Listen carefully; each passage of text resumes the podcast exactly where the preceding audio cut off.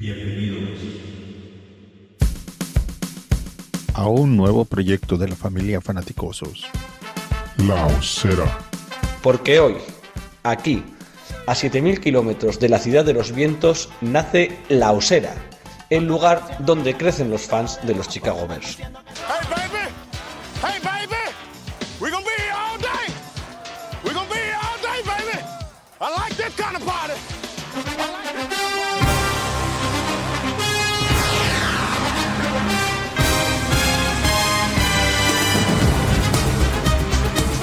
El draft de la NFL 2022 es ya historia y los fans de los Chicago Bears vivimos unas jornadas que sería algo pretencioso llamarlas de emociones fuertes, pero sí que fueron un continuo sub y baja, un carrusel de emociones, de picks que nos dejaron fríos y de intercambios que levantaron nuestro ánimo. Recapitulando, con el primer pick, los Bears seleccionaron a un cornerback, era una conclusión lógica, algo a lo que llegábamos muchas veces en los diferentes mock drafts. El elegido fue Kyler Gordon, las cosas empezaron a salirse de madre en el pick 48, el segundo de la segunda ronda, ese que habíamos intercambiado por Khalid Mack, y en el que invertimos trayendo a un safety. Los Bears salían de esa segunda ronda sin ayuda directa para su quarterback para Justin. Llegaría el wide receiver en tercera con Velus Jones, un receptor de Tennessee que no había estado mucho en el radar y con estas sensaciones la gente se fue de la segunda ronda, mmm, bueno, un poco con, dudas sobre lo que estaba haciendo el equipo. Pero la cosa cambió el sábado. Ahí Ryan Pauls comenzó a multiplicar los panes y los peces y los Bears pasaron de ser uno de los equipos con menos selecciones, recordamos que teníamos solo seis, a ser uno de los equipos que más veces seleccionó un total de 11 jugadores en el draft. En esas rondas tardías llegaría ahí sí mucha ayuda para la línea ofensiva, un running back y ya puestos hasta un punter. Y así las sensaciones de muchos fans cambiaron. De todo ello vamos a hablar hoy aquí.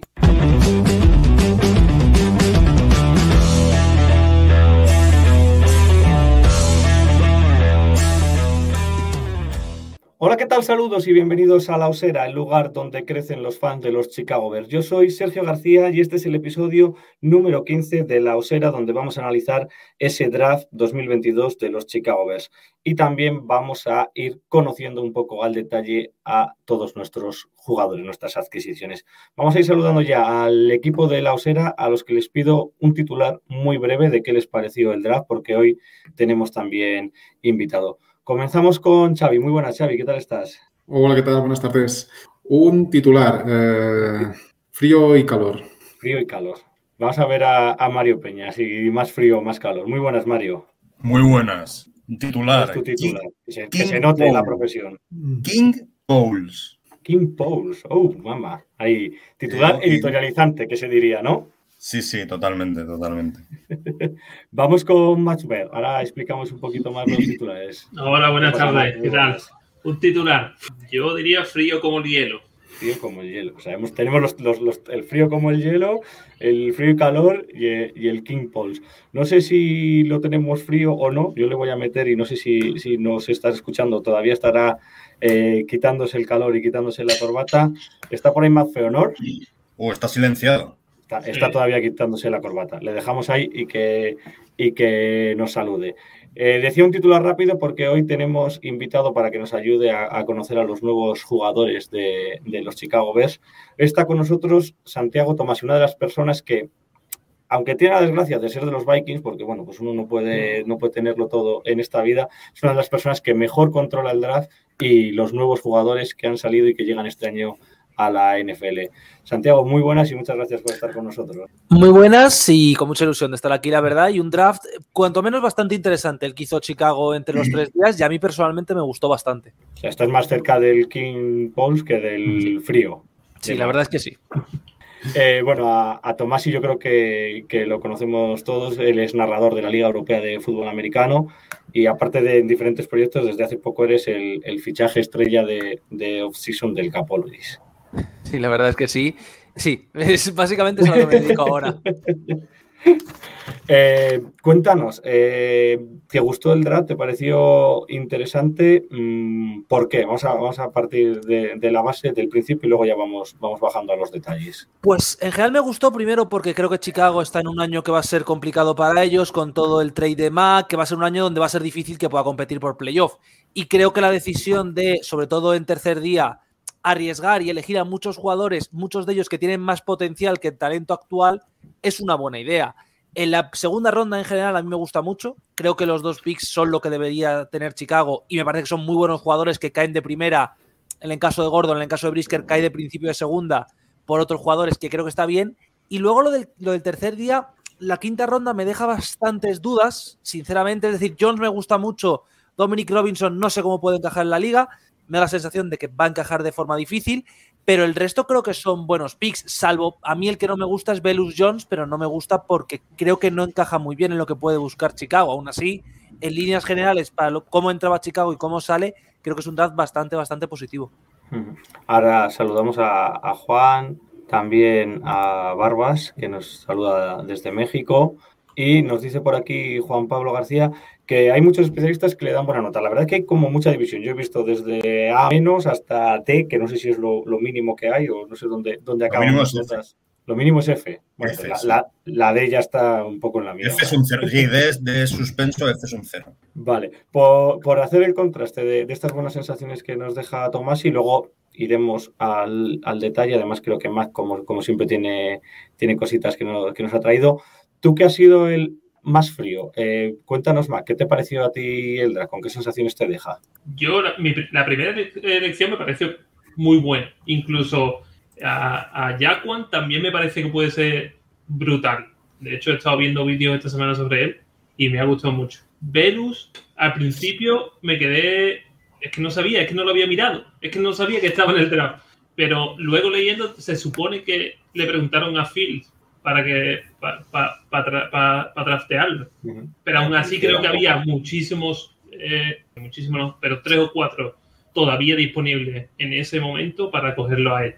Entonces, sigo sin ver armas para Phil, sigo sin ver un muro que lo pueda proteger. O sea, entonces por ese lado sí estoy muy frío, sí estoy muy reacio a ese a esa elección, sobre todo el pick, el tercer pick que tuvo los Bears. Por lo demás, Yo- de los más altos, a lo mejor me quedo con Dominic, que sí tiene muy buena, muy buena pinta. Y creo que Ma- McFenner también opina lo mismo.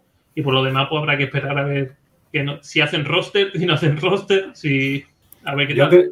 Yo estoy un poco, un poco con Matt. Teníamos, ma- teníamos tan claro ¿no? esa estructura que era cornerback porque era lo, lo de más talento que iba a llegar. Además, ya veíamos el lunes que lo íbamos hablando ahí en, el- en el grupo de Telegram, que no paraban de salir receptores y era como la madre que los parió, que no nos dejen alguno.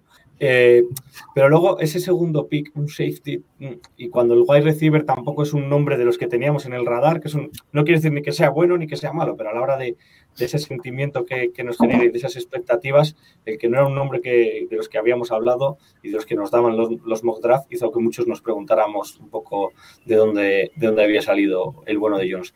Eh, Xavi, tú que estabas ahí un poco en la zona templada, ¿cuál es tu, tu análisis?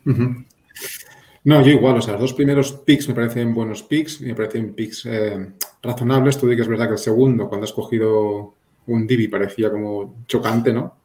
Repetir un Divi tan, con una selección tan, tan junta, pero realmente el que me dejó muy frío fue, fue Velus. He de decir que es- he leído alguna cosa y me imagino que lo querrán utilizar un poco y que nadie se enfade a lo Divo Samuel, por lo que por lo que veo, o sea, más en, en jet sweep, más en jugadas que pueda participar como un running, que pueda hacer un poco las dos funciones. Entonces ahí, bueno, el problema es que no tienes eh, un receptor uno grande, mm, bien marcado. Y creo que ahí es donde, donde se falló. Y creo que aparte que es bastante rich en, en la posición en que se, escogió a, a Velus, no creo que nadie estuviera detrás mm, esperando cogerlo. Igual sí. El resto de los así últimos de la cola, eh, me gusta bastante el safety de California, que ahora no recuerdo su nombre, pero me parece un poco atabalado. Eh, llega algún, algún placaje, se le escapa porque va demasiado, demasiado lo bestia, pero si puede pulir eso, nos vamos a divertir con él. ¿eh? Lo que, lo que sí que hubo eh, fue muchos picks. Multiplicó, de repente yo el, sábado por la tarde, por la noche, estoy diciendo, pero ¿dónde, dónde está cogiendo a tanta gente este, este hombre?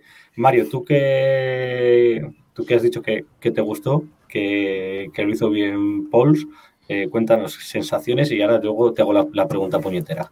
La pregunta puñetera. La puñetera, sí, sí. La podemos poner como pregunta puñetera. Madre mía, madre mía.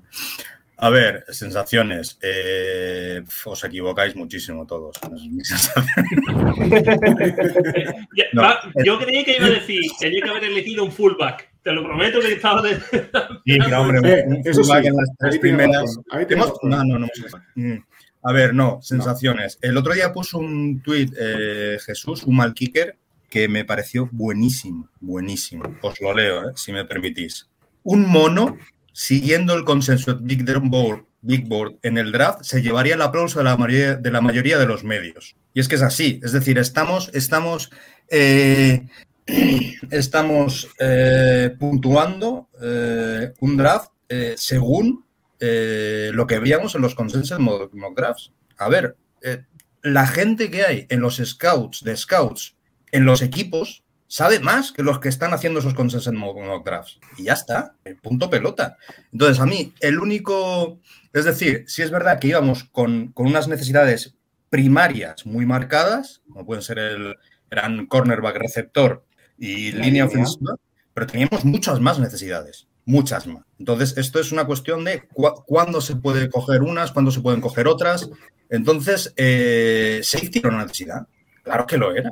Entonces, si a ti te cae un talento que consideras de primera ronda y te cae en, los brazos el número 48, ¿qué vas a hacer? Eh, ¿Desperdiciarlo porque tienes que bajar sí o sí porque quieres coger? No, lo coges y ya está. Es decir, a mí el único del primer día, el único pick que me creaba más dudas era Belus Jones, porque no lo conocía, hasta que leí el proceso de selección de Belus Jones. Y es que Justin Fields, Justin Fields, o sea, uno, Mike Getzi, el, coordinador ofensivo, y Ryan Pauls se sentaron juntos a ver tape de jugadores. Se sentaron juntos a ver, eh, a ver prospects para, para hacer su, su, board del draft y su preferencia. Y Velus Jones estaba alto en ese board. Y lo cogieron. Lo cogieron porque era el que Justin Fields quería. Entonces, si tú coges el receptor que quiere tu quarterback, el que te ha pedido tu quarterback, no puedes decir que estás desatendiendo a tu quarterback. Estás haciendo justo lo opuesto.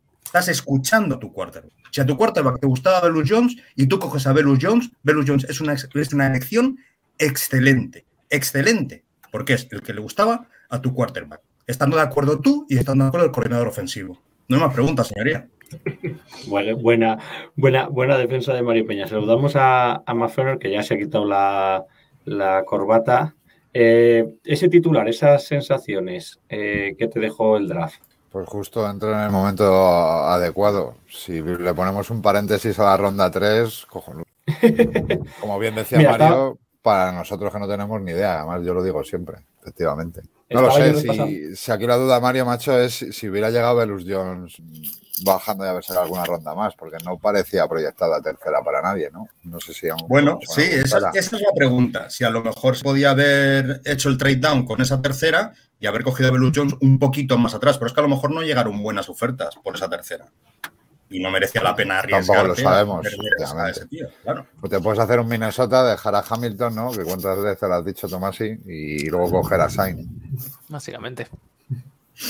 Eh, os estaba mirando, ¿no? ¿Qué es lo que había un poco que en, ese, en ese brisket, que no es por el jugador, sino por la posición y por lo que había, por lo que había disponible, que había muchos wide receivers, por lo menos de los que habíamos hablado. Ahora nos cuenta Tomás y qué sentido tiene eh, ceñirnos a, los Beatbots o cuánto del análisis posterior está condicionado por el análisis previo.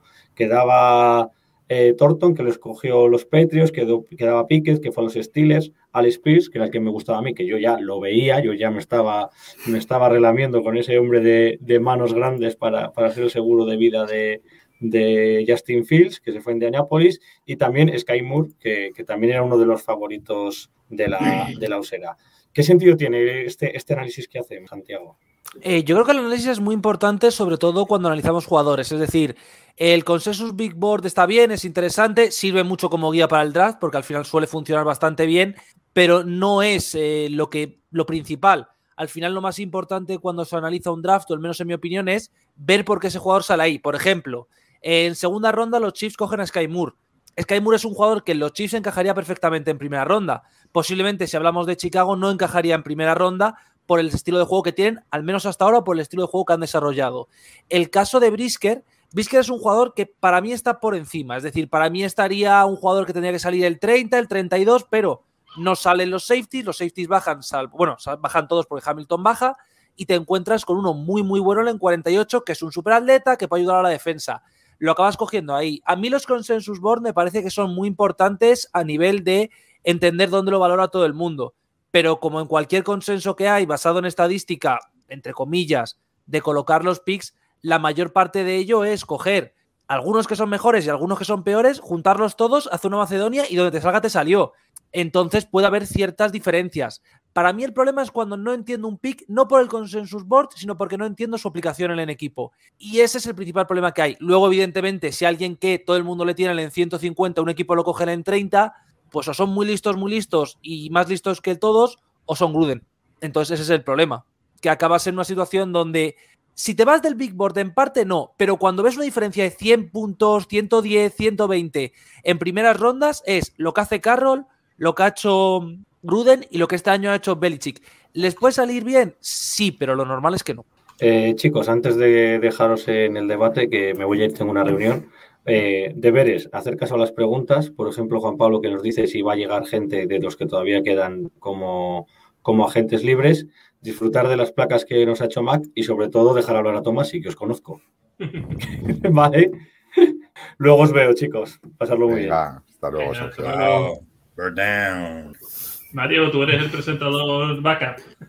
Ah, yo soy el presentador, soy el QB2. Claro. Y si no, cuidado que se pone Santiago a, presentar. ¿eh? pues le podríamos dejar a Santiago presentar, tío. Estaría, estaría guay. Eso que le falta, presentar un programa en Chicago, tío. Es lo único. Que presentara a ser un, jugador, un, seguidor de los Vikings molaría. Eso sí que sería una sorpresa bastante grande, la verdad.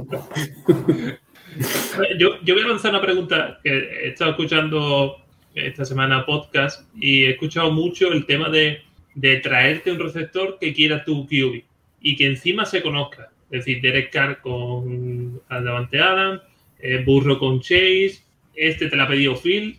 ¿Eso te asegura estar arriba? Porque se está, yo creo que se está, se está pagando. A Davante se le ha pagado mucho. Creo que a, a Chase no porque es eh, segundo año, pero se está pagando mejor a ciertos receptores mucho porque tu QB lo quiere, ¿te, te va a dar eso efectividad? ¿Te lo asegura? Porque si, ves, si es así, Phil, entonces podemos estar contentos, ¿no? Pero yo creo que al final eso depende mucho del talento del propio receptor. Es decir, Davante Adams es un receptor élite, Chase es un receptor élite. Y el problema que yo tengo con Belus Jones no es de la posición en la que le tenía, es primero edad, hasta seis años en college, lo cual siempre es un problema a la hora de salir del draft, aunque siendo tercera ronda te lo compensa, es decir, no es una primera, no hay problema. Y mi duda es que no sé muy bien, y no sé muy bien es que no lo hemos visto prácticamente como receptor puro, es decir, en USC no hizo prácticamente nada en los años que estuvo, USC al final es un sitio que es muy jodido ir, pero va a Tennessee, su último año es bueno, pero su último año es un poco, por así entenderlo, el año de un speedster, correr recto, recibir balones en go, no tiene malas manos, pero solo hemos visto eso. A mí me deja dudas, es decir, y encima, yo le, cuando lo cogisteis, tenía la, mentalmente dije, bueno, lo quieren usar como retornador y también como receptor. Dije, lo van a usar en equipos especiales. Ahí eso se me cayó en cuanto cogisteis a Trestan Hebner. Es decir, en cuanto coges a Hebner, Hebner es el retornador prácticamente seguro. Creo que Jones puede aportar. El tema es que yo creo que no era el mejor que había en ese puesto en concreto. Lo que dice Mario tiene mucha razón, si lo, dice tu cubi, pues, y tu cubi es tu cubi franquicia, que entendemos todos que Fields lo es, tienes que hacerle caso, pero a mí personalmente no me acaba de convencer para nada la, elección por eso, porque creo que le falta bastante a la hora de ser un receptor bueno en la liga. A la hora de ser un gadget player, un Divo Samuel barato, puede que funcione, pero no le hemos visto tampoco en esa función. Entonces, va a depender mucho del esquema ofensivo, pero de momento suena bastante raro su pick, sinceramente. Pero recordemos una cosa, que es que eh, Luke Getzi, nuestro nuevo flamante nuevo coordinador ofensivo, es de la rama Shanahan. Entonces sí está emparentado con, con ese estilo de, esquemas ofensivos que usan en San Francisco con Divo Samuels, por ejemplo, etcétera. Y yo creo que eso también es eh, van por ahí los tiros. Es, muy probable que vayan por ahí, sobre todo porque al final con Jones asumes que no va a tener prácticamente seguro segundo contrato. Es decir, le quieres usar para rendimiento inmediato.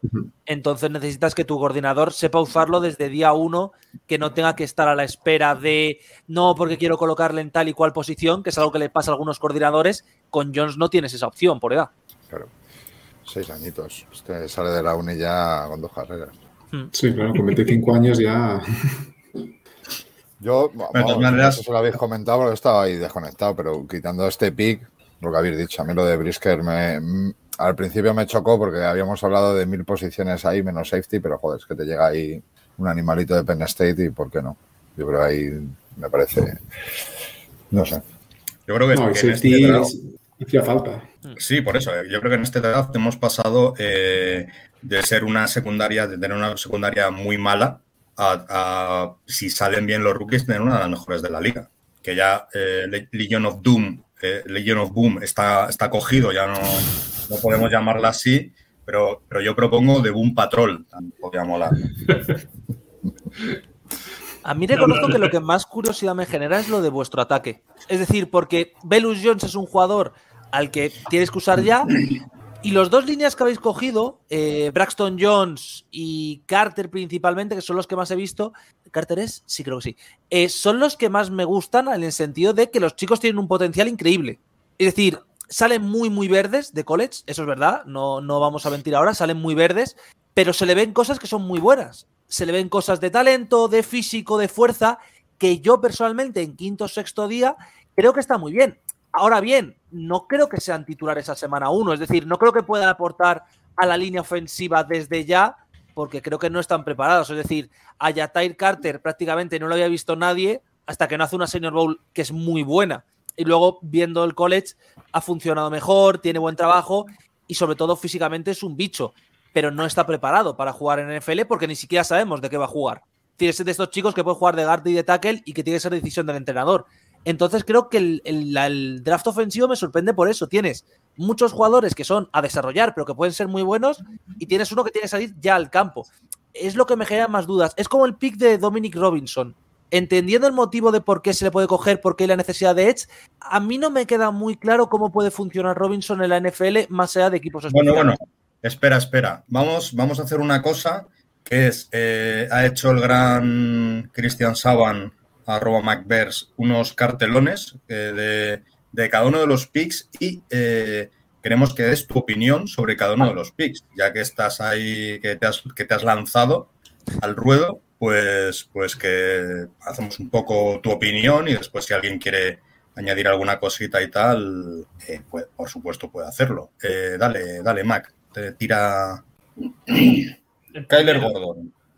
Kyler Gordon, a ver, personalmente yo pensaba que Oel o Booth iban a caer en el pick de Minnesota, porque Booth con la lesión de pie estaba cayendo mucho, Gordon es un jugador que encaja muy bien también en el sistema que se supone que va a proteger Minnesota en defensiva, es un muy buen cornerback, es un cornerback que tiene mucho talento, es cierto que no es precisamente el más rápido de su clase, ¿vale? Eso sí, y eh, le cuesta bastante parar la carrera. No es un tío que ayude bien en la carrera, es un problema que tiene. Yo creo que es más mental que físico. A mí personalmente me gusta mucho. Me parece que es muy divertido de ver. Juega press muy bien. Le puedes poner, no sé si le pondréis ahí, pero de slot, peleándose con el slot, lo puede hacer muy, muy bien y no tiene miedo al contacto.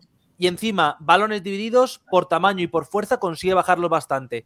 A mí personalmente, Kyler Gordo me parece que es un muy buen corner. Es de estos que cayó de la posición de corner, básicamente por la cantidad de receptores que salió antes. Y creo que lo puede hacer muy bien y que es impacto inmediato desde día uno, salvo que tenga alguna clase de lesión, pero que desde día uno debería ser titular en una secundaria que además con la de Chicago, lo habéis comentado vosotros, tiene ciertos problemas, al menos de momento. Se supone, se supone que en el slot ya tenemos tanto a Tavon Young, flamante fichaje, procedente de los Ravens, como a Thomas Graham Jr., el rookie del año pasado, y que Kyler Gordon sería el, cornerback 2, el, que juega en, el otro lado de, Jalen Johnson. Mientras que no le pongáis con alguien muy explosivo, yo creo que puede funcionar en exterior. El problema es que, para, supongamos, evidentemente no juegas todas las semanas, contra Tyreek Hill no tiene ninguna opción, porque no tiene aceleración prácticamente.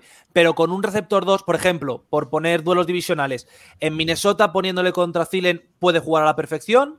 En Lions con Amon Ra, aunque Amon Ra es rápido, yo creo que puede jugar a la perfección. Es decir, contra receptores 2 puede jugar sin ningún tipo de problema y puede llegar a pelear con receptores 1, asumiendo siempre que no va a tener esa capacidad de velocidad. ¿Nota que quiere... Para mí, este pick es un 9, sinceramente. Por necesidad y por talento es un 9. Y porque no iba a llegar, ¿no? Pensábamos. Exacto. El siguiente. Jaquan. Jaquan pues... la madre del cordero. A ver, eh, Jaquan es jugador de Penn State. ¿Qué significa eso? Automáticamente es un bicho atlético. Es decir, en Penn State, si no eres una bestia parda, no te aceptan. Es así, es lo que tiene esa universidad. Y ahora, fuera bromas, es un jugador que a mí me parece de muchísimo, muchísimo talento. El tío es rápido, el tío es fuerte, el tío ha jugado de níquel que no le hace falta, pero se puede pegar con Titans y running back sin problema. De free safety no creo que funcione muy bien, pero de strong funciona a la perfección. Cuando cae en cobertura, cae perfectamente. Cuando tiene que ir a por la carrera, va perfectamente. A veces lo que le pasa es que se enajena, es verdad. A veces eh, intenta hacer el placaje más espectacular del día, salir en Sports Center y no le sale, que es un desastre. Y también hay veces que se le olvida en los balones divididos que puede llegar al balón, es decir, que tiene el tamaño para ello. Hace buenas jugadas, hace buenos placajes, pero a veces parece que no se acuerda de que es un, de que es un jugador muy físico. A mí personalmente me gusta mucho. Es otro de esos eh, el Sain, todos estos que salieron aquí más o menos son de un nivel similar, están muy lejos de lo que se supone que va a aportar Hamilton, pero es un muy buen jugador. Entonces yo creo que es otra vez más un buen pick para Chicago. Es cierto que no es el receptor que podía sonar, pero es que yo personalmente, viendo lo que habéis cambiado en defensa este año y viendo que el equipo parece que está lejos de competir por el anillo a un año vista, dos años vista, creo que tiene mucho más sentido ir a reforzar la defensiva y el año que viene, que vuelva a haber otro buen draft de receptores, ir a por uno en primera ahora que tienes primera, bajar un poco, esas cosas. Entonces, para mí es otro pick que también es un 9, sinceramente. ¿Crees que fue un robo? Porque si ves el vídeo que ha emitido los Bears, en la conversación que tiene él con Pauls y con Everflow le dice, ¿sabéis que soy que habéis conseguido el robo del draft? No es para, tanto. El chaval, el chaval tiene ilusión y tal, pero para mí el robo no pero si es el típico jugador que en segunda ronda en un equipo como Chicago no me desagrada para nada. Es un, es un chico que al final, entre él, Pitre y Cine tenían que ser el. Bueno, y Dax Hill tenían que ser el 2. Ahí ya depende de cada uno. Para mí, por ejemplo, el segundo era Pitre, aunque sea más safety extraño, linebacker. Pero Brisker como safety puro, como strong safety puro, es que puede funcionar muy bien. Es que yo entiendo perfectamente la decisión de Chicago y entiendo la alegría en la sala porque es un jugador que puede aportar desde día uno también. Es para acompañar a Eddie Jackson, que en principio, si vuelve a querer jugar, será el free. O sea, quiero decir, si sale bien las cosas sobre el papel, tiene que ser una dupla seria. De ensueño. Es que es una dupla de ensueño si sale bien. ahora mismo de corner de safety, la verdad que es por lo menos ilusionante como proyecto se ve las cosas como son. Y todo dependerá si Eddie quiere jugar, como, como bien ha dicho. Xavi, di algo.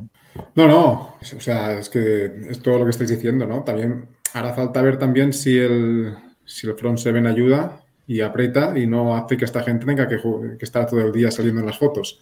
Pero sí, sí, en principio se ha mejorado muchísimo. Hoy, escuchaba que creo que fuimos la defensa, la secundaria 31 el año pasado y que en 27 de los mm, touchdowns que nos metieron así de pase largo, eh, se vio claramente que la, secundaria estaba muy lejos del receptor.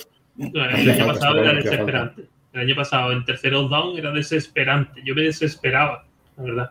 Pero en, este pick yo, yo, creo que no se valora tanto. Yo, yo, creo porque todo el mundo esperábamos aquí un receptor. Sí, sí, sí, claro. Si este chaval sale en el siguiente, se valoraría mucho más de lo que se está valorando ahora, sin duda. Lo que pasa es que no yo creo que no hubiese llegado al, al siguiente pick. No, no hubiese llegado ni de coña. Es decir, me parecería prácticamente un milagro que llegase a la tercera ronda. Claro. No, es que tuvimos mucha suerte de que nos llegara a nosotros en el 48. Mm. Bueno, vamos con el tercero. vamos, vamos. Nuestro primo, ¿no? La sorpresa Nuestro primo. Es que de este ya lo hemos hecho todo. Junior. Te tengo que hacer una pregunta. Eh, no puedo, no puedo. ¿Crees que es un receptor Velus? Es su principal calidad, que es lo peor. Su principal cualidad es esa. En el vídeo En el vídeo le dice Paul, necesitamos velocidad. La, traes y dice, claro, bueno, pues lo ponemos ahí en la banda que corre para arriba y para abajo y ya está. Es que es, es lo curioso del pick que al final Chicago. Yo tengo que reconocer que no me preocupaba tanto el puesto de receptor para Chicago porque creo que salvo que se haga una locura muy, muy absurda o que en Chicago pierdan la cabeza, todo el mundo asume que este año de Fields no va a ser un año de MVP. Entonces, le puedes dejar sin tanta arma. Pero a mí se me sorprendió el, fichaje de Jones, sobre todo porque estaba cayendo mucho Tolbert. Que Tolbert creo que sí puede ser un tío al que uses como receptor 1 de forma más o menos regular, que creo que físicamente tiene talento además para ello, que es más joven. Entonces yo digo, bueno, cogen a Jalen Tolbert en esta tercera ronda, porque además todo el mundo está diciendo receptor, receptor, receptor, digo, y Jones le puedes coger pues, más abajo, incluso como coges luego al running back, no cogerle a él. Pero claro, a mí lo que me genera todas las dudas de este proceso es todo el tema de la implicación de Fields. Es decir, la implicación de Fields es importantísima, es el cubi del equipo, es el cubi sobre el que quieres construir. Si Belus Jones es uno de los nombres que te ha dado, tienes que cogerlo. Pero me cuesta en, ver cómo puede funcionar en la liga, en un equipo, no tanto como Chicago, porque Chicago, lo que comentaba antes Mario, con el tema de que son, de que es un heredero de Sanahan, uno de esos eh, pupilos suyos, puede hacerlo usar, puede usarlo desde día uno, pero me parece difícil verle con una carrera longeva o larga en la liga. A mí es las dudas que me genera este pick. No creo que sea el receptor uno que había en este momento en el esto. Es decir, para mí es mejor, sin entrar ya en lesionados, porque lesionados hubo con receptores. Ross es una desgracia, que no haya sido drafteado, pero tal y como tiene la espalda, pues es lo que hay. Pero tienes ahí a Tolbert, que para mí es mejor. Danny Gray a mí me gusta bastante. Romeo Dubs, eh, Calvin Austin.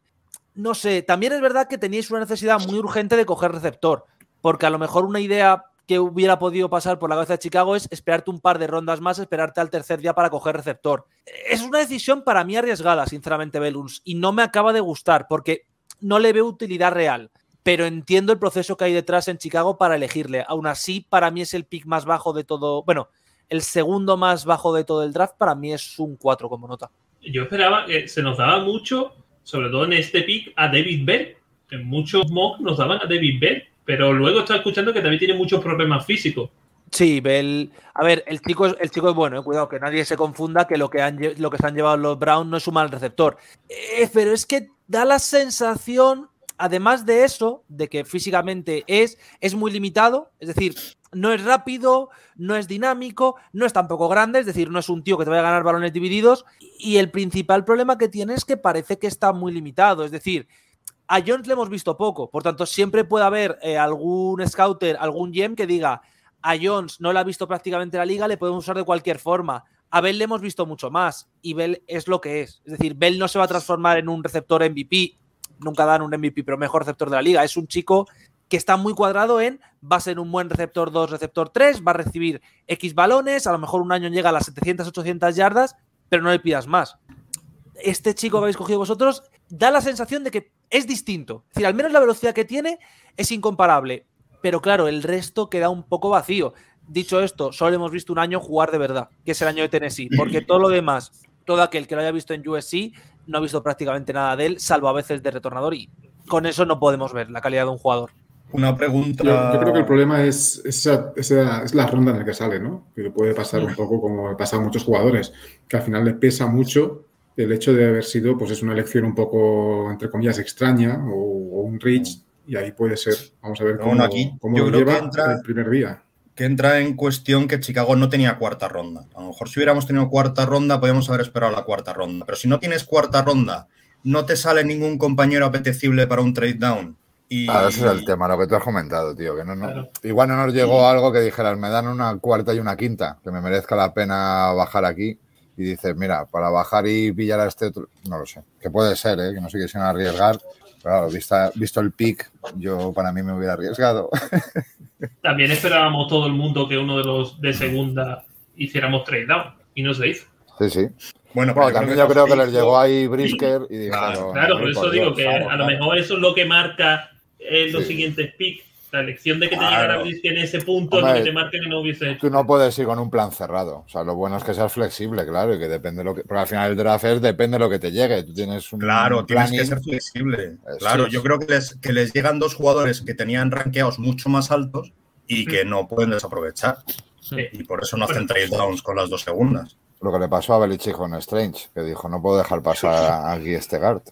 Al Doctor Strange, el multiverso, la locura. Nosotros lo hablábamos, no sé, Tomás, y vosotros imagino también, lo hablábamos haciendo mocks que nos salía para tercera muchas veces. a, mí, Strange, Strange tenía, pues eso, finales de segundo día. Básicamente para mí Strange era la, la, posición era entre él y Falele para salir en, tercer, en segundo día finales. Strange porque está mucho más hecho, Falele porque como es una bestia física, alguien se iba a enamorar de él, pero era eso, final de segundo día, Strange para ser titular, Falele para ser proyecto, pero eso, no le tenía ni de coña tan arriba como le tenían Patriots y me genera muchas dudas ese pick, sinceramente, pero bueno.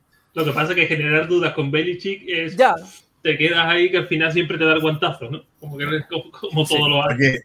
Que, a lo mejor no, no descartemos que Belichick en ese momento se levantara a hacerse un té y se quedara el perro. Eh, sí. Como hace un par de años. Pues bueno, vamos con el pick amigo de McPenor, que le gusta, le encanta y no encuentra información por ningún lado. Nuestro amigo Braxton Jones.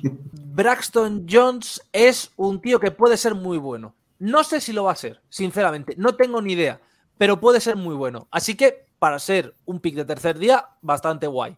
¿Cuál es el tema con Braxton Jones? El tío si creo que no tiene muchos highlights, pero lo poco que he podido ver yo Utah, tiene jugadas que tú dices, nah, este, este, tío es una locura, este tío va a ser el mejor, porque es físicamente muy poderoso y porque el primer golpe lo da perfecto, sobre todo cuando tiene que correr. ¿Cuál es el problema? Que a partir de ahí todo lo demás no ha hecho nada.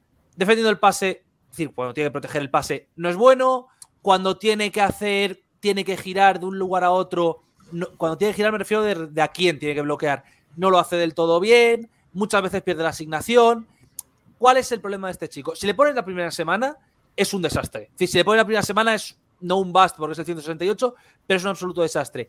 Pero tiene condiciones para ser un buen jugador. Y para la carrera le hemos visto muy bien. También es cierto que por el sitio en el que está, ayuda. Que Utah al final ayuda para estas cositas. Pero creo que puede hacer, Southern Utah en este caso, puede hacerlo bastante bien a dos, tres años en la liga. Es decir, es un proyecto de línea. La mayoría de líneas que habéis cogido es proyecto de, no es jugador que pueda salir a semana 1 y funcionar.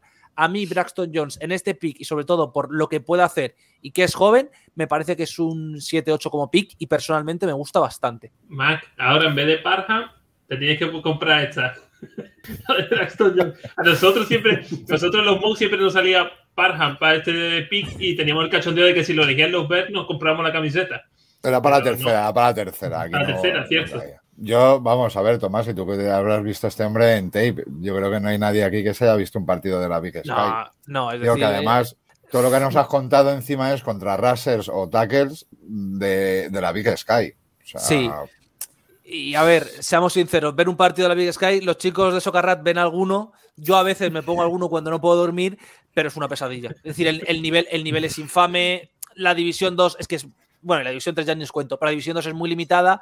Pero claro, estos chicos que caen en División 2, sobre todo cuando son líneas, más que cuando son skill positions, son tíos que atléticamente para jugar al fútbol americano son la rehostia, porque físicamente están preparadísimos y lo que no han tenido es un entrenamiento grande. Es decir, más allá de North Dakota, que al final sí que es un proyecto prácticamente de D1, aunque esté en FBS, en FCS, perdón, todos estos de FCS y de División 2 son equipos, proyectos, eh, la mayoría van sin becas, etcétera, etcétera. A mí creo que Dominic Robinson puede funcionar, eh, perdón, Dominic Robinson no, ese es el siguiente, eh, que Braxton Jones puede funcionar en la liga, pero necesita uno o dos años en el banquillo serios para poder avanzar porque el chaval le falta aprender muchísimas cosas que los jugadores profesionales ya saben. Dominic Robinson. Eh, un receptor. es, que, es que ese es el problema. Que es un edge que es receptor. Es que ya con eso tú ya ves que hay muchas cosas mal. Las cosas buenas, las cosas buenas que tiene. El chaval atléticamente es otro portento. De verdad, es muy bueno atléticamente, eh, mola mucho tal. Pero claro, es muy bueno atléticamente como receptor. Como Edge, a mí me da la sensación de que al pobre le falta tamaño por todos los lados. Es decir, me parece que le falta tamaño. Y luego tiene una cosa que pasa mucho cuando cambias a un jugador de ataque a defensa lo que hacía antes lo defiende genial, aprende un montón. Lo que no hacía antes no tiene ni puñetera idea. Entonces, claro, cuando tiene que proteger el pase, más o menos se defiende el chaval y tiene algún snap que tú le ves y dices, coño, si puede ser bueno, ahora cuando hay carrera, si el tío va hacia él y tiene que placarle, bien. Si tiene que leer algo de la carrera, el tío no tiene ni puñetera idea de dónde está situado en campo. Es, es una lástima, porque al final creo que el jugador puede mejorar mucho y creo que puede tener ciertas cualidades, pero es que es un receptor que ha jugado solo dos años de linebacker. Le puedes enseñar a jugar de lo que quieras, eso sí, es decir, si le quieres de edge puro, si le quieres de linebacker, de middle no, porque no aprendió a leer lo suficiente durante el college, pero te puede funcionar. Es decir, tienes la posibilidad de moverle porque el chaval es prácticamente como si no supiera la posición. Eso guay. Pero yo es que veo difícil que pueda trasladar a la liga bien o que pueda funcionar bien en la NFL, porque eso físicamente a mí me parece que no está preparado y ahí me da la sensación de que hay, tiene cosas que necesita un linebacker que no va a tener nunca porque le va a faltar experiencia como edge puro, es decir, como un jugador simplemente que por velocidad, por explosividad, salga desde el edge en downs muy, muy claros de pase, sí puede funcionar, porque por explosividad te puede romper a un tackle muy fácil. Pero en lo demás lo veo bastante difícil, la verdad, que pueda funcionar. Oye, bueno, ¿cuál es un receptor aquí oculto? Eh? Eso no, es mala idea. no has puesto notas a Braxton Jones ni a este. A Jones le pongo un. Yo creo que un 7, sí, yo creo que sí. Y a Dominic Robinson un 5 porque no sé cómo narices puede trasladar a la NFL. O sea, ves mejor a este que Velus. Sí, porque este, una vez más, es de esa. Primero, por la posición, es decir, quinta ronda siempre es. Tienes que ser mucho menos duro que tercera, porque en tercera al final. Yo siempre tengo este baremo. Primera, titular desde día uno o, o jugador a futuro que sea titular estable. Segunda, tercera, jugadores que puedan aportar desde día uno cuarta, quinta, sexta y séptima, tíos, bueno, cuarta que hagan roster obviamente, pero quinta, sexta, séptima, tíos que puedan hacer roster y que a lo mejor aportan en tres años, que no tienen que aportar a día de hoy. Entonces a mí pillar a un chico como estos, que en downs de pase muy concretos te puede funcionar, vale. Pero es el típico quinta ronda que si se queda fuera también de los 53, tampoco debería sorprender mucho por eso, porque es como si el chico aprende rápido las cosas, a lo mejor hace roster. Si el chico, por lo que sea, no se entera los primeros días, lo va a pasar muy mal en una defensa como la de Chicago. O sea que es que tú le ves carne de Practice Squad a este. Yo le veo o que, o que hace una pretemporada de estas locura o es Practice Squad prácticamente seguro. Next. Siguiente. Zach Thomas. Zacarías. Zacarías Thomas. Una vez, es que habéis hecho lo mismo. En es muy difícil analizar un draft cuando habéis hecho lo mismo en todos los picks. Zachary Thomas, eh, yo le he podido ver menos, tengo que reconocerlo, pero es que literalmente es otro tackle que viene de una universidad pequeña, entre comillas, ¿vale? San Diego State no es tan pequeña, pero no es una de las grandes, que no lo ha hecho del todo mal, que se le han visto ciertas jugadas de mucho intelecto. Me gusta más, sinceramente, la protección de pase de lo que hemos comentado todo de Braxton Jones. Está bastante más desarrollado. Es un jugador que yo creo que como swing tackle en la liga puede hacer carrera, es decir, como sexto hombre creo que puede hacer carrera, como titular eh, lo veo un poco más jodido, pero tampoco me sorprendería. Es decir, ahora mismo no tengo en mente la línea de Chicago, pero acordándome de la del año pasado, no desentonaría como tackle, ¿vale? Es decir, no sería un desastre absoluto, horrible, tal. No me parece mal. ¿Quieres que te diga la línea de Chicago ahora mismo para que te sitúes? Vale, eh, tackle izquierdo sería Larry Boron, rookie del año pasado, jugador de segundo año. Eh, el guardia guard izquierdo sería Cody Whitehead. Bien. El center sería Lucas Patrick, fichado de Green Bay. Sí. El guard derecho tenemos un agujero importante. A día de hoy se supone que sería Sam Mustifer. Y el tackle derecho sería Jenkins. Para mí esto es sexto, es sexto, es sexto hombre de línea. Es decir, es el tercer tackle, Zachary. No me parece mal, sinceramente. Sí, como tercer hombre. podría mover a, ¿Es de estos que se podría mover a Guard y sustituir a Mustifer, por ejemplo? Me, me genera ciertas dudas. Creo que podría, por el tamaño que tiene y por las condiciones que le hemos visto bloqueando, sobre todo pase, creo que podría. Yo le tengo como tackle, pero sinceramente no me parecería mal usarle como guard. Lo que pasa es que creo que sinceramente para eso a lo mejor es mejor esperar a Carter que poner a Zachary Thomas. Porque es que al final, como es tan grande y es tan rápido y es tan ágil, creo que es mucho más necesario fuera que dentro. Dentro al final te puede costar un poco más, sinceramente, que juegue bien. ¿Nota? Un 7. En, tercer día, un 7. Vamos al siguiente. Yo tengo una pregunta de lo que hemos estado hablando, pero voy a esperar a que llegue el jugador en cuestión, que va sobre lo que hemos hablado de mover, eh, digamos, el tackle o el guard. Ahora cuando llegue, te da a ver si, si lo ve bien. Vamos por el 2-3, ¿no? El que sí se va a usar de, A ver, esto que voy a decir es una cafrada, seguramente al, chaval lo gafe y no haga ni roster, ¿vale? Pero para mí es, para mí es un 10 como elección aquí, sinceramente.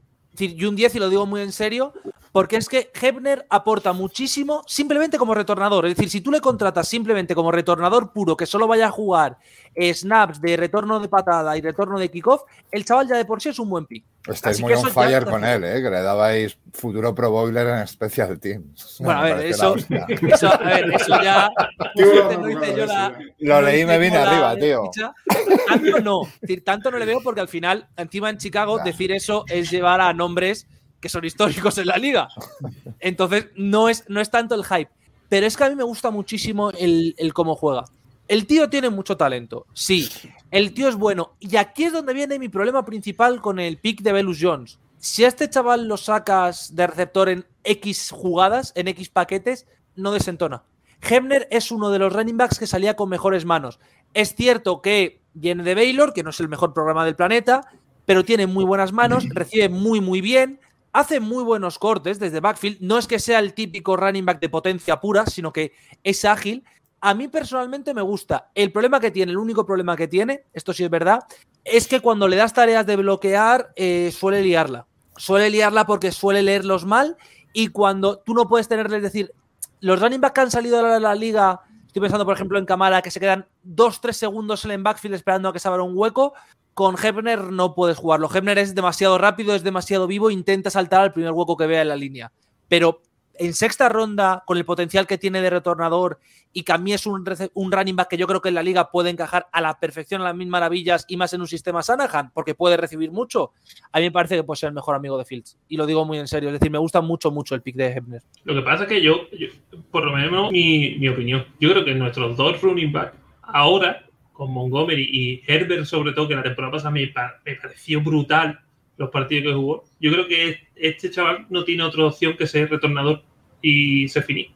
Sí, pero al final la posición de running back puede funcionar por comité. Y, tal y como la tiene Chicago, es decir, Chicago no tiene quizá Montgomery un poco más, pero a mí no me parece que ninguno de esos tres sean los típicos chicos, como cuando jugaba Peterson en Minnesota, que le das 40 veces el balón por partido, no te funciona. Creo que los tres pueden tener 15, 20, 25 snaps en un partido, ser funcionales y, por ejemplo, lo que puedes hacer con Hebner muy fácil es ponerle en backfield, que todo el mundo asuma que va a salir como back receiver y darle una carrera y ahí conseguir yardas. Es decir, creo que la aportación de Hebner al equipo es que de repente Chicago desde backfield tiene a tres tíos que pueden jugar. Montgomery un poco menos, porque a mí sus manos no me acaban de convencer, pero como running back y como receptor y que constantemente te hacen tener un paquete de jugadas mucho más grande. Creo que ahí aporta mucho más, sobre todo variedad para el coordinador ofensivo y eso es importantísimo, sobre todo en una liga que cada vez va más a esa clase de ataque. Una, dos cosas, dos cosas. La primera, siendo malo. Eh, no puede ser que cuando llegue el momento de renovar a Montgomery y soltarle la pasta se le diga adiós y nos quedemos con Herbert y Ebner. Se escuchó, ¿eh? Sí, el año que viene, fácilmente. pagar un running back. Es que yo creo que no le vais a pagar a Montgomery, sinceramente. Entonces, a mí personalmente, si coges al running back de futuro, es que es mejor que mejor. Y, la segunda, eh, si tenemos a, a Belus Jones eh, haciendo de, divo de baratillo y tenemos a este chaval que recibe muy bien, se pueden hacer ahí conceptos chulos de, que, corra el receptor y que reciba el running back, un poco jugar ahí al, despiste, ¿no? sí, a priori suena bien. Fields tiene mucho físico. No le puedes usar para correr en todas las jugadas, pero por ejemplo, Jets donde salga Fields a recibir una o dos veces, lo puedes hacer a la perfección porque tiene físico para ello. Es decir, la gran ventaja que tiene ahora mismo Chicago es que va a tener un backfield súper dinámico con un cubi que también es muy dinámico. Es decir, no es lo típico de tengo un cubi eh, pocket passer cerrado que solo tal. Tengo un cubi que es súper dinámico, aunque sea mucho más pasador que corredor, evidentemente, esto es obvio. Y tienes a dos muy buenos jugadores que te pueden aportar de todas las posiciones, entre comillas. A mí personalmente me gusta mucho. Eh, Mac, Mac, ponnos, Macverse, ponnos comentarios de la gente, nos está haciendo comentarios. Aquí tenemos Bituco que nos saluda, mucha gente buena. Buenas tardes. Luego tenemos a nuestro máster que lleva tiempo sin pasarse por nosotros. Que dice que siempre hay lesiones. Claro. Hombre, eso, en fútbol americano por descontado. O sea, Está claro. hay que tener profundidad. Y en base a esto, Barban nos dice: El problema es que Montgomery se lesiona mucho. En realidad, nuestros dos, digamos, últimos running back que teníamos como titulares, los dos han estado mucho tiempo lesionados, tanto Montgomery mm. como. ¿Cómo se llama? A ver que hemos cortado. Eh, Jordan Cohen. Cohen. Bueno, ah, también se lesionaba bastante. Los, dos se lesionaron mucho y, y, creo que hubo un momento en que los dos estuvieron lesionados, que es cuando salió Herbert a la paleta. Entonces, sí, por, por ese sentido sí, pero es que yo, de verdad que yo estoy súper ilusionado con Herbert con lo que vi el año pasado. Te lo digo, os lo digo de verdad. Los pocos partidos que lo vi me pareció brutal. Me pareció incluso al nivel por, que puede llegar por encima de Montgomery este año si se le da mucho, mucho juego. ¿eh? Vamos a seguir, que todavía nos queda. Venga, seguimos. El siguiente. Ya entramos, digamos, en, Bueno, eh, aquí es cuando yo te voy a hacer la pregunta. Doug Kramer. Vale, hemos hablado antes de, de mover al tackle de Gar, tal y cual, pero ¿no ves más lógico mover a Patrick de Gar y darle la oportunidad de center a este chico? ¿Ves el nivel para hacer ese movimiento? Eh, depende. El problema de Kramer, a ver, ha estado en Illinois, es decir, chico de la casa, etcétera, etcétera, pero ver partidos de Illinois y ver partidos de su línea ofensiva es difícil porque son un poco el Guadiana, un día muy bien, un día muy mal, es decir, no tienen consistencia mucha culpa de su entrenador, ¿eh? más que de ellos, todo se ha dicho. Creo que Kramer puede jugar, sí, porque en general tiene mucha experiencia, ha jugado bastante en Illinois, lo cual siempre es positivo. El tío físicamente es fuerte, aguanta bastante bloqueos a Peña bastante más grande que él, es decir, lo que se ha visto en Illinois, que además no es una división divertida para jugar contra los bichos que hay en defensive tackles, no lo ha hecho mal, porque el tío de repente, siendo más pequeñito, entre comillas, aguanta muy bien, tiene bastante fuerza, a mí personalmente eso me gusta, pero luego hay veces que le cuesta mucho. Es como que no está muy balanceado él sobre sí mismo, es decir, a veces le cuesta levantarse a tiempo y se le pueden llevar por delante, a veces le cuesta mucho cuando tiene el de delante mucha velocidad, es decir, cuando él tiene un tío que es muy pesado delante, aunque pese más que él, se levanta fuerte, le aguanta bien, no tiene problema. Cuando el tío es más rápido, más ágil y se le puede ir por los lados, no tienes, es un poco grúa para eso, hablando en, términos que también se usan en fútbol. Es decir, le cuesta mucho el giro o el poder protegerse los hombros. Para carrera es ideal, para pase yo creo que le puede costar un poco. En estos snaps específicos de pase que te ponen a alguien ágil de defensive tackle, le puede costar bastante. Para carrera es bastante bueno. Es un chico que es al final proyecto más que jugador de primer año, pero y por eso es séptima ronda, básicamente. Pero es uno de esos jugadores que si sale en primer día, no me desagrada. No me desagrada, aunque, mira, nos lo comentan creo por el chat Antonio Contreras, que dice que le falta desarrollar. Yo es que creo que tiene un problema de, no coordinación, ¿vale? Porque coordinación es un poco raro decirlo. Coordinación tengo problemas yo que no soy atleta profesional. Pero como que no consigue levantarse a tiempo y que es algo que para un center en un equipo que quiere pasar de forma regular necesita levantarse mucho más rápido.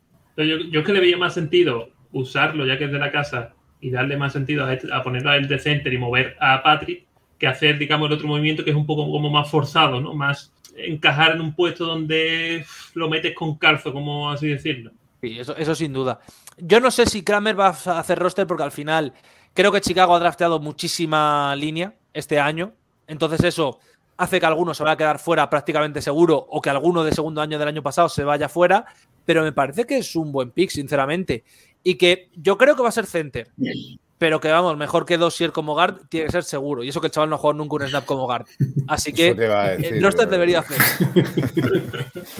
Oye, y, a los dos, a los dos eh, líneas que teníamos del año pasado, las dos líneas de segundo año, la Chavius y tal, eh, ¿les ves oportunidad alguno tal? ¿O, o carne de la calle? A mí la Chavius me da ciertas dudas, sinceramente. Es decir, no me parecía mal pick cuando le cogisteis, todo se ha dicho, porque además tiene historia y tal, pero a mí no me acaba de emocionar. Y lo, que, lo poco que oí del sobre Nintendo el año pasado no me acaba de ilusionar. ¿Y el otro que cogisteis, quién fue? Pues esto sí que ya no me acuerdo.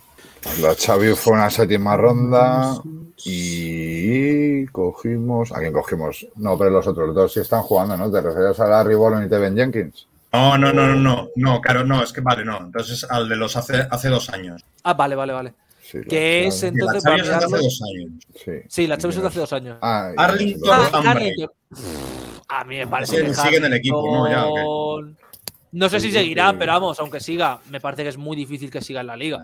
Está en los patios, mira. Le han fichado los patios. Ese ni sigue ya, genial. Pero vamos, Hambry también parecía que era muy limitado ya cuando salía y eso. A mí los chicos que habéis cogido, ese es el problema que tienen. Ninguno es para jugar a primer año, o ninguno debería ser para jugar a primer año como tal de titular. Pero todos ellos con el desarrollo adecuado deberían ser buenos jugadores, útiles de banquillo y para dentro de dos años ser titulares. Y eso a mí personalmente en un draft de línea en sexta, séptima ronda me gusta bastante. Vamos con los últimos tres. Este, este se supone que viene para tapar ese hueco, ¿no? Para meter fondo de armario en el, en el, en el GAR, ¿no?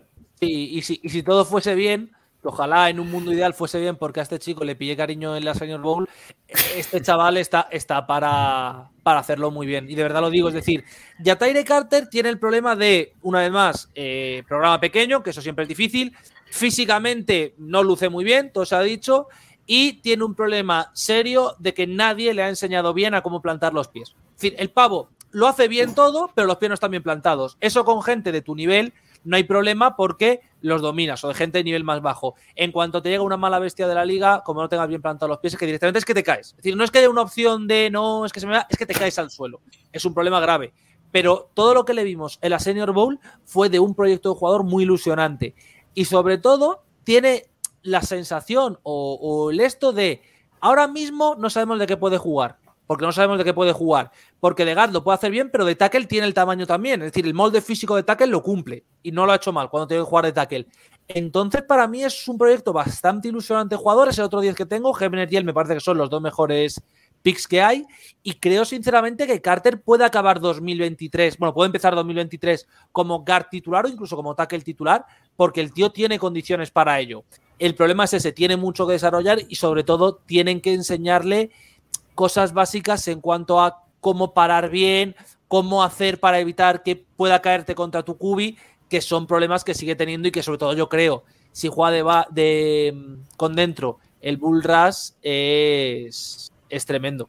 Es decir, puede tener muchos problemas con el Bull Rush, pero por lo demás, es un chaval que puede ilusionar bastante a futuro y que yo creo que este chico hace prácticamente seguro roster y si no hace roster va a ser el que llaman de forma casi, casi segura como el primero que llamas del Practice Squad para que nadie te lo robe. Me ha sorprendido que le. Me lo apuntaré, me lo apuntaré. ¿No, habías visto partidos de la. ¿Qué división es esta? La Southern West Atlantic Conference. No, por suerte, por suerte para mí no. cuando salió Southern y lo buscaba, no sabía ni de dónde era Southern. Cuando los nombres de las conferencias son más largos que tal, ya es malo. malo, Y sobre todo cuando no tienes claro dónde está la universidad. Es decir, yo cuando leí Southern fue Southern, pero tiene que haber algo detrás. Southern. qué? Vale, hay un problema. ¿De qué división? De la SWAC. Y dice, ¡buah! Ya. Eh, espectacular. Encima, este chico es. Técnicamente no, porque ya han cambiado, pero es lo que antiguamente era una división eh, totalmente de jugadores negros, es decir, de una universidad negra. Entonces ya es todo como muy raro de la universidad, como para que encima los jugadores luego vayan a salir más o menos bien. El último pick, el Ayah Sí, a este tengo que reconocer que le tuve que ver porque no le tenía muy, muy visto previo del draft, sinceramente. Lo vi cuando me dijisteis de venir porque la había visto poco, no, no voy a, negarlo. Eh, a ver, es un tackle, eh, perdón, es un safety que yo creo que para, para hacer roster, pues justito. Para Practice Squad, bien. Y creo que puede funcionar en equipos especiales porque es un enajenado. Es decir, todos sus highlights son de golpes absolutamente bestiales, golpes de meter el casco en el pecho e intentar romperle la coraza al otro. Entonces, claro, equipos especiales, ir en carrera y masacrar a alguien, bien. En cobertura lo que he visto, a veces me deja muchas dudas. Y eso sí, golpes al cubi. Eh, en ese punto justo donde se hace un segundo después es falta clarísima, pero lo que bien tiene un par de snaps en esto de highlights que le ponen en mejores jugadas, que es balón que va a salir a la Enzon, ¡bumba! Directamente al pecho. Tú dices, bueno, eh, no es falta y el golpe es precioso. Entonces, por ahí bien, pero es un strong safety al que le falta y yo creo que como equipos especiales puede funcionar bastante bien por eso, porque es muy agresivo y porque no tiene miedo a, dar el golpe. O sea, lo entendemos como, como bien han dicho Paul y Everflu, violentos, ¿no? En esa parte se, se puede saber por qué se ha elegido este personaje. La parte de violenta la encaja a la perfección este chico, la verdad, no, no hay duda sobre ello. ¿Nota? Un 8, al final es un safety que puede hacer equipos especiales. De un séptima ronda, si te hace equipos especiales el primer año, ya es una buena ronda. Y vamos con el último. El Panther. El Panther. Sí, Trenton Gill. A ver, eh, este es un draft sorprendentemente bueno en Panthers, porque estaba lo de Araiza, que al final ha batido prácticamente el récord de punts, estaba Stout, que mucha gente le tenía como el primero, yo no, pero mucha gente le tenía como el primero, Camarda también era bueno, entre este y Wright había debate sobre si iban a salir draftados o no. A ver, es un Panther. Tampoco se le puede estudiar mucho, tampoco hay una, una estrategia detrás de no, cuidado por cómo patea aquí, se puede saber. El tío lo que le hemos visto es que tiene buena pierna, lo hace bien y suele colocar bien el balón. Es decir, es de los chavales que si tiene que ponerle las últimas 20 yardas, te la puede plantar en la 10 y que tenga bote. Bueno, el bote no lo puede controlar, pero que vaya ahí, que no vaya mucho más atrás. Bueno, al final los equipos especiales de Chicago, el año pasado no es que fuera la parte más ilusionante del equipo. No, que teníamos a Ryan Winslow, Tomás, sí. Por eso, eh, es que le mejora ya de día uno, salvo que de repente Winslow dé la transformación del siglo. A mí personalmente me gusta, sinceramente. No sé si hará roster o no, porque al final con Panthers, Kickers y todo es un poco loco, pero a mí cuando te gastas una séptima, que encima es una séptima ya condicional, me da la sensación de que es el típico chico que ibas a coger de undrafted y antes de que alguien le pueda ofrecer más pasta, lo coges tú, te, te lavas las manos y encantado de la vida. Entonces, me parece que es un pick lógico y bueno. Eh, te voy a poner una trampa. Sí. Ah, ¿has, visto los undrafted que hemos fichado o no? Eh, no, necesitaría que me dijeras. Espérate, porque no, no sabes ninguno. Es que hemos fichado casi 40. Tronco, sí, pero sí que conoce. Por ejemplo, Jack Sabon, el de Wisconsin, el compañero de Chenal, seguro que sí, lo tienes controlado. Eh, por desgracia, sí. Como aficionado también de Minnesota en college, por desgracia, sí. no, pero voy a mirarlos porque sí que me paso tras los nombres y aquí puedo verlo. A ver, el Cubi ni idea. Drew Plitt, ya digo que ni idea. No, o sea, no, no te metas a analizarlos todos. No, no, no, ni broma. Casi 40 pero, de invitaciones y tal. Master Tick. ¿Ves, alguno que te mole? ¿Ves alguno que digas, este lo puedo hacer bien? A mí Master Tick me gusta, yo creo que puede hacer roster. Coughlin me genera curiosidad como kicker, sinceramente, porque lo poco que le he podido ver en Michigan State no me parece que sea malo y encima mentalmente va bien, que eso en un kicker es necesario. Y bueno, a ver, es que también aquí habéis, eh, tú has hecho la trampa pero yo es que tengo aquí ya un ojito derecho que voy a tener que decir sí o sí. Oh, con, Eidar, con Eidar es, de la Universidad de Minnesota. Con Eidar era un chico que, por ejemplo, yo tenía el debate, yo decía que no iba a ser drafteado, porque me parecía que no daba el nivel. Pero otras personas de, bueno, por ejemplo, Montoro sí que defendía que con, con Eidar podía salir drafteado el último día. Es más, eh, uno de los jugadores que sale drafteado de Minnesota no lo esperábamos, a Darcy. A mí Dar me gusta bastante. Eh, cerebrito, lo cual siempre está bien. Y luego es buen bloqueador, buen, buen placador como corre, es decir, placa bien. El problema es que a veces es. No, la palabra no sería hablando, sino que está siempre un segundo tarde. Es decir, como que es un poco más lento, llega tarde siempre, no es el mejor saltando el balón, pero es un jugador que es muy voluntarioso y que sobre todo en Minnesota se le ha visto que los días que se complica el partido tal es de los que mentalmente mejor aguanta. Es decir, los desastres que ha tenido, por ejemplo, el partido de Bowling Green, si no recuerdo mal, es prácticamente el único que juega a un nivel decente de la secundaria, si la memoria no me falla. Entonces, a mí me da buenas sensaciones. Es el típico chaval que no va a ser nunca cornerback titular de la NFL, porque no tiene condiciones para ello, pero que de roster, de cornerback 4 o 5, de esta gente que está constantemente, que no hace roster pero ayuda, que está en un snap especial tal y se gana cariño de la afición, creo que Dar encaja muy bien. Y el que ha mencionado también Mac, que ha sido, si memoria no me falla, a Sambor, el de Wisconsin, muy buen jugador. Y luego el otro que tenéis de Minnesota, que es Drew Treadway, no voy a decir que es como el Titan, porque el Titan no le conocíamos ni los fans de Minnesota, pero Drew Treadway es un jugador que es de, de, de practice squad, de que a lo mejor le tienes que subir porque se te lesiona todo el mundo y en equipos especiales guay, pero poquito más. Bueno, oye, ha sido un repaso muy completo. Un señor repaso. O sea, como, como nota final global de los Bears, ¿Qué le das? Yo que personalmente estoy bastante arriba, lo dije justo en el Capologist al final, porque como no es de los ganadores, no se le menciona, pero para mí es un draft de 7 y medio, 8. Es decir, cuando solo tengo dudas serias sobre una elección alta, una tercera ronda al final, y una elección baja, y ibais prácticamente sin rondas, es decir, Chicago llega al draft sin una ronda, es una exageración, pero sin una ronda, a mí me parece que está muy bien hecho por parte de Pauls y me sorprendió para bien, sinceramente, el draft de Chicago. Sí, vamos con 6 picks y salimos con 11 jugadores. Por eso. ¿Qué le dirías a, esos fans de los Bears que desde ya le pegan palos a Pauls Como si. Eh, bueno, a ver, yo es que tengo que reconocer que con Minnesota estoy un poco igual que ellos, entonces les entiendo en parte. Pero creo, creo que, que el draft tiene mucho sentido que el draft sobre todo está muy centrado en qué va a necesitar el equipo cuando quiera ser competitivo, no tanto en quiero jugadores ya porque vamos a ganar ya, que Chicago no está en esa situación, y que sobre todo con, con, todo el drama que habéis tenido el año pasado y hace dos de un equipo sobresaturado, sin cap, con muchos jugadores que no cobraban lo que merecían, hacer una limpieza de plantilla y poder ir al draft del año que viene con muchas posiciones que si bien no están cerradas, sí que están con, bueno, este chaval puede desarrollar, este chaval le hemos visto en los training camp y funciona, creo que es una situación mucho mejor de cómo empezaba la offseason. En general, la offseason de Chicago, sin hacer nada brillante, sin hacer nada espectacular y perdiendo talento, porque en general ha perdido talento, creo que es acertada porque es la decisión de este año. Es un año donde queremos competir, donde queremos ganar.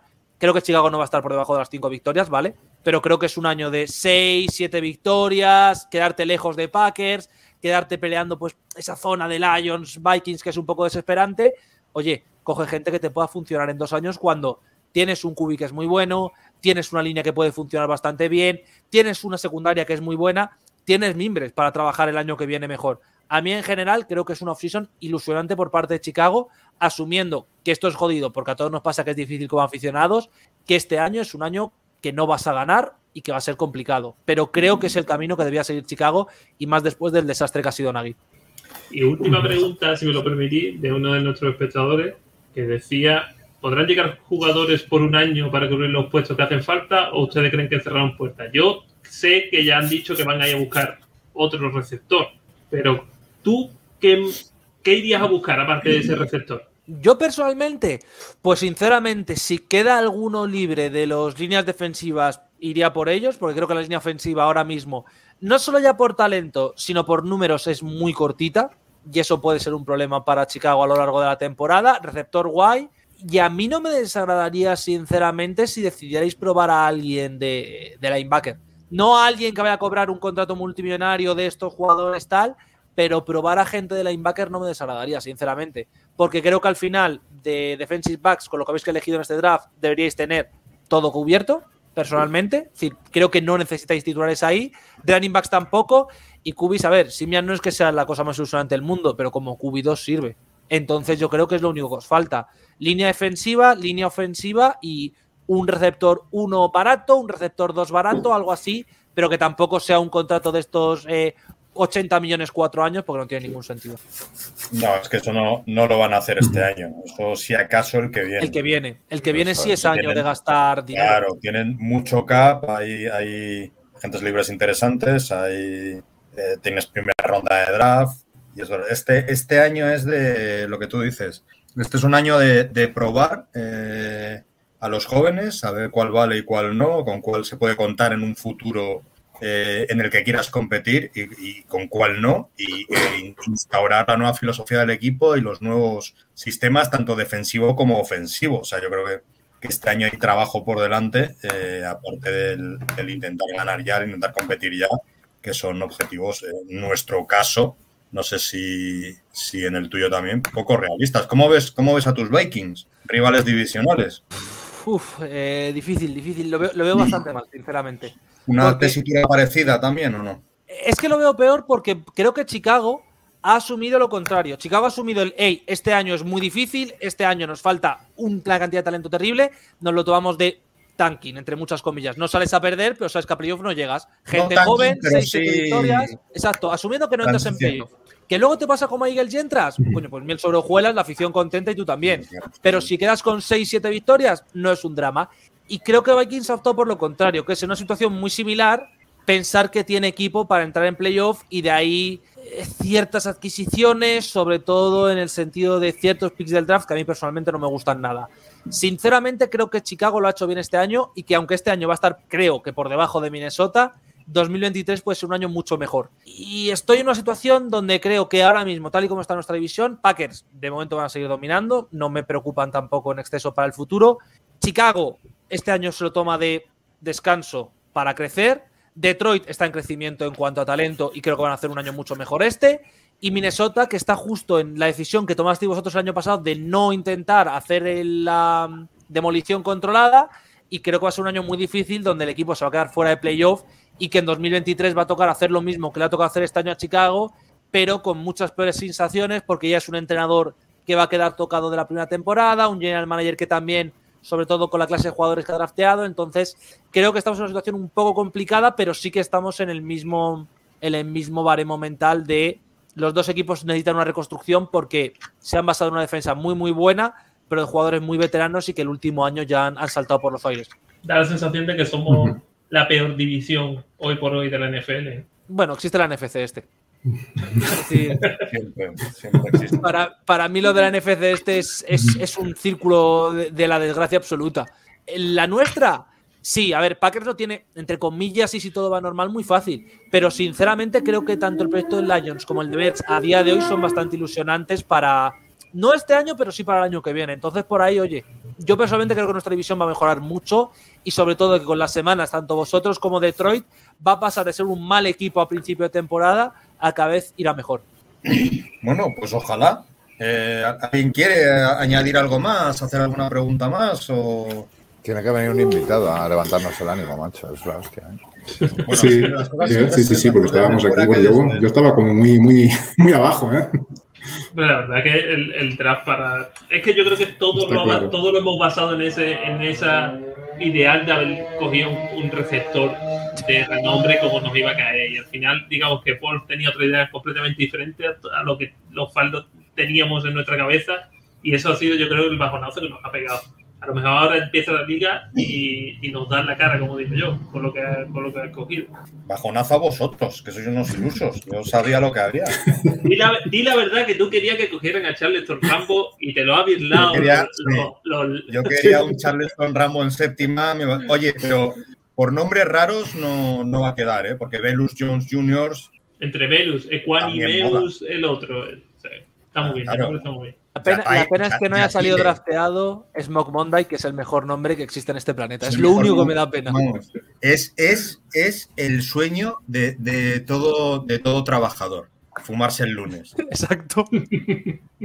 había, por ahí había otro tal Kobe Bryant también y demás. ¿eh? Sí, ha, sido un draft gracioso en cuanto a eso, por lo menos. Hombre, ha caído Charleston, eh, Charleston Rambo, ¿no? En Panthers ha sido. Sí, en Panthers ha ido. Strange, Rambo, bonito. No, no, sí. Bonito, hostia, bonito Falele, que prácticamente se lo puedo poner a cualquiera que viva en mi zona. porque el Falele. El Falele, o sea que. Bueno, pues despedimos ya, ¿no? ¿no? ¿Queréis añadir algo más a alguien o no? Bueno, chicos. Aquí uno, uno de, de nuestros. Yo no. Seguidores dice: Felicidades por el detalle de análisis muy interesante. Felicidades a Tomasi que nos ha venido y nos ha hecho ver la luz, porque nosotros más veíamos el mérito de Santiago Tomasi. Pues bueno, pues despedimos, despedimos ya eh, a las nueve, a las nueve con otro invitado de lujo, de auténtico lujo, Diego Campoy, que nos va a contar desde dentro el draft de los Bears. No os lo podéis perder. Hoy a las nueve. Sí, sí. Igual tenemos respuestas sobre Venus Jones. Igual sabe algo que no. Igual sabe algo que nosotros no sabemos. Igual Pauls le ha dicho algo ahí en, confianza tomándose un canapé. Eh, y nada, y, nos vemos a las nueve y nos despedimos ya, ¿no? Pues sí. Muchas gracias, Tomás, y por venir, por, este análisis que la verdad que nosotros somos fan de los ver, pero como tú desarrollas y como has, analizado cada pix, nos vamos un poquito más contentos a afrontar lo que viene. Gracias a vosotros por invitarme, que siempre, siempre es un absoluto placer, joder. Esta es tu casa, eh, siempre que quieras, eh, estás invitadísimo. Siempre que lo necesitéis, sabéis que estoy. Perfecto. Y nada, eso, eh, a las nueve, aquí, con Diego Campoy. Vamos, osos, Burn Chao, Hasta luego. Bye, bye.